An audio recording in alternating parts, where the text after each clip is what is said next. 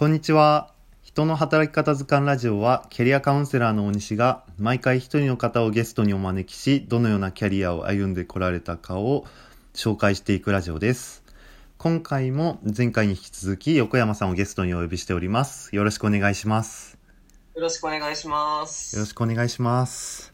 えっ、と、では、いよいよ第3回になりました。はい。はい。ではちょっと第3回では、ちょっとあの、視点を変えて、少し質問をしてみたいかなと思います。はい。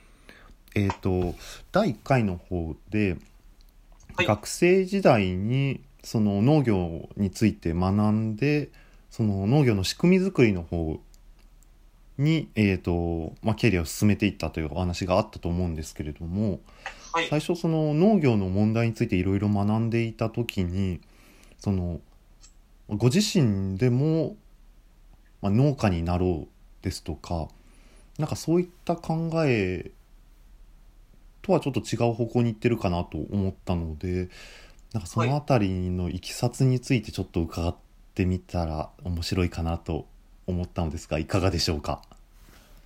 そうですね。えっと、まあ、最初から結構農家になるっていうことは考えてなかったんですけど、それはい。改めて考えてみるとなんでかなって思うと、はい。まあ、そもそもやっぱり農業やるってなったら土地が必要で、はい。であのあとは農業機械とかが必要でっていう話になってくるんですけどじゃあどこででやるのっていうのとあとどこでやるのが決まったら結構育てる作物何にするのとかいうのもかなり縛られてくる現状があって、まあ、これもちょっと話し出したら長くなるんですけれども、はい。まあ、その地域の特産品みたいなのが各地域各地域であるので、はい。まあ、それを作るように仕向けられるっていうところがあるので、うーん。まあ、その自分自身で農業やるってなった時にその自分が目指す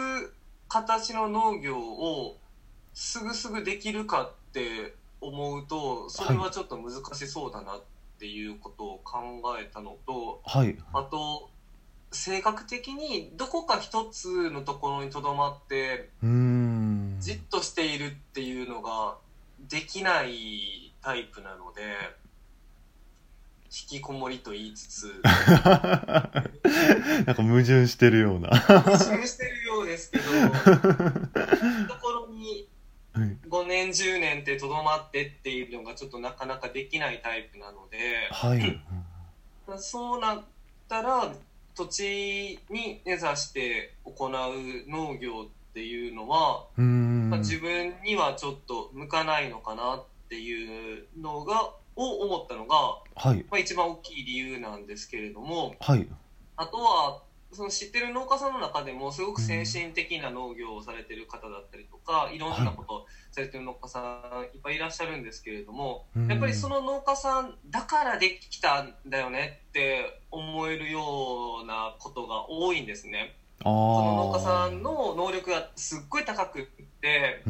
であの本当にいろんなことができて営業からで、えー、とそのデザインからで行動力もあって、で農作物もすごくうまく作れてっていうスーパーマンのような農家さんが成功してるっていうのは、まあ、あるんですけれどもはい。農業って本当にこうみんなの命を支えるような仕事になるので。どんな方でもそんなスーパーマンじゃなくても普通の人でもちゃんと作ったらちゃんと稼いでいけてちゃんとご飯食べていけるっていう状況じゃないとダメだなって思ってるんですね。はい。なのでそういう仕組みを作る側になりたいなって思ったのが多分一番大きい要因かなと思います。あなんか農業の、なんですか、あの問題をいろいろ知ってるからこその、なんかたどり着いた場所みたいなイメージですかね。そうですね、うん。どっちかっていうと広くそういう形を普及したいっていうのがあってなんか、うん、そうですね。技術を突き詰めるっていうのよりは、はい。その広く知らしめたいっていう方に魅力を感じたっていうことかもしれませんね。ああちょっと改めて聞かれても聞かれるとあ確かに自分ってなんでそうなんだろうっていうのはちょっと思うところではありますね。うーん。例えばその学生時代とか、まあ、あのはい。幼少期に、まあ、なんかはい。広く知らしめたいと言いますか、その仕組み作りみたいなことを、まあ、何かされたような経験ってあるんですかね？ああけどなんか昔から本当に偉そうなんですけど人に教えるのがすごく好きで、ああなるほど。はいあの中学校の時とかも、うん。あのどっちかっていうとそのうん。学校の中クラスの中ではちょっと勉強できる方だったのではい。であのその勉強できない友達に勉強を教えたりっていうのがすごい好きでしたね。あテスト前とかにこれはい。とこれとこれ覚えたらいいからってこれ覚えられへんねんだ。こうやってこうしたら覚えられるからっていうようなことをまあ、やるのが好きだったのでまあそういう気質なのかもしれませんね。もしかしたら。確かにそのなんか勉強のことがその誰にでもできる農家農業ですかね。そのスーパーマンじゃなくても、まあ、できるような農業をちょっとうまくいかなくて苦しんでる農家さんに伝えるっていうのはなんか似たような部分がありそうですね。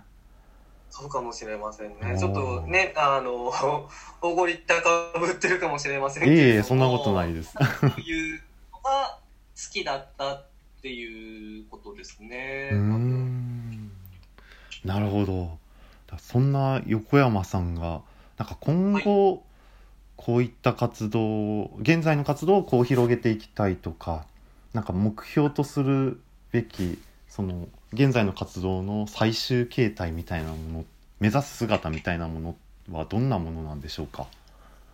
そうですね。まずは、その、一人でも安心して安定して稼いでいける農家さんっていうのを増やしていきたいっていあはい。るんですけど、うん。自分もこういう活動をしていく中でそのいろんな農家さんと関わっていく中ではい。稼げないからって言ってうん。辞めていった農家さんを結構何人も見てきたんですね。ああそうなんですね。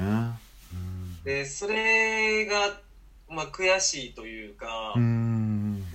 なんかせっかく思いを持って農業やろうと思ってうん。農家になられたのにでそれができずに辞めていってしまうっていうのを見て、でまあもっと自分に力があったらよかったのかなとかはい。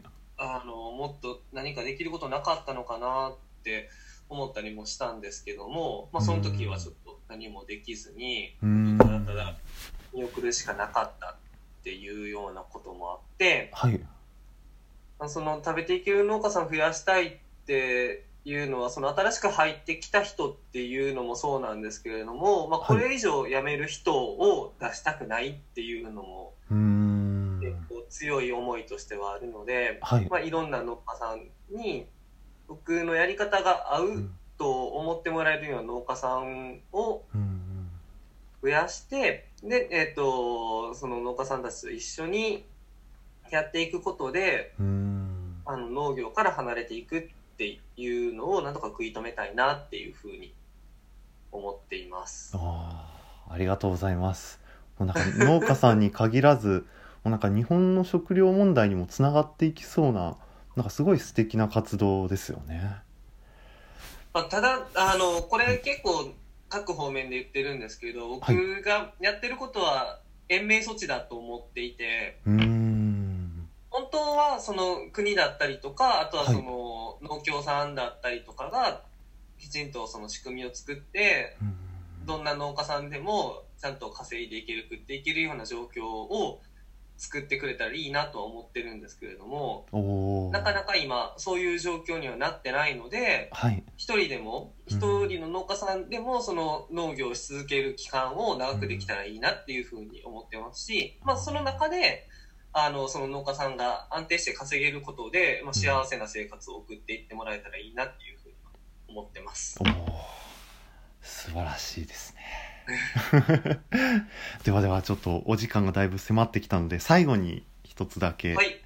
あの横山さんにとって働くとはどういうことでしょうか？働くは自己実現ですかおね。お自己実現。自分はいがこうしたいって思ってたことを、でこういうふうな未来を作りたいって思ってたことをうん。叶えていくことうがん。働くってことなのかなという気はします。おおとても素晴らしいいいですね す自己ごいちょっ実と優等生すぎてこうなんか自分でも寒気するけど。現 いえいえそんなことないです。ありがとうございます。はいちょっといいよいよ最後にもうお時間が近づいてきたので何か最後に一言とかありますかね、えっ、とほぼほぼ日刊でメルマガお届けしておりますのでその中で、あのえっと、食だったりその農業のことだったりっていうことの、えっと、本当に知ってほしいようなことをお届けしているのでぜひ登録して読んでいただければなと思いますしもし周りで困っている農家さんがいらっしゃったら、はい。えっと、僕のことをお伝えいただければなと思います。あありがとうございます。はい。あのメルマガ登録の URL は、えー、と詳細の方に貼り付けておきますので、あのはい。ご興味ある方はぜひそちらから登録をお願いしますでは。はいでは横山さん本日はどうもありがとうございましたありがとうございました。